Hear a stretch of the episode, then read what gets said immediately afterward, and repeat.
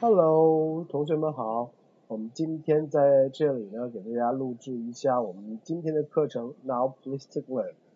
The first one we will read this one is cauliflower. cauliflower, cauliflower，这就是我们看到那个花菜，对吧？Next one, broccoli, broccoli, broccoli broccoli 西兰花。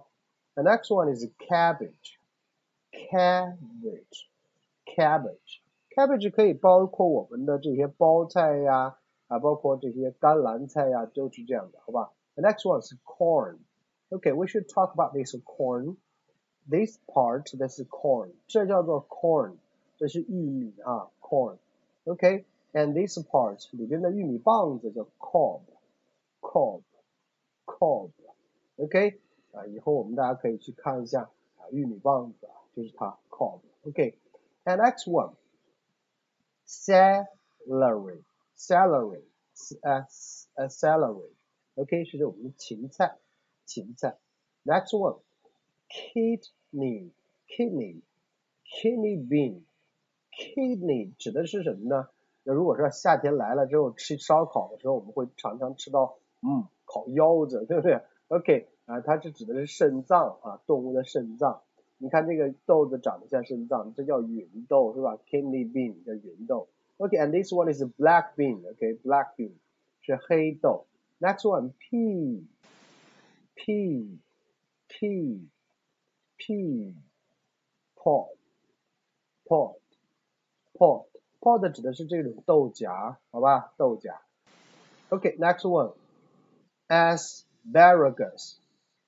asparagus, asparagus, asparagus 就是我们的芦笋，芦笋。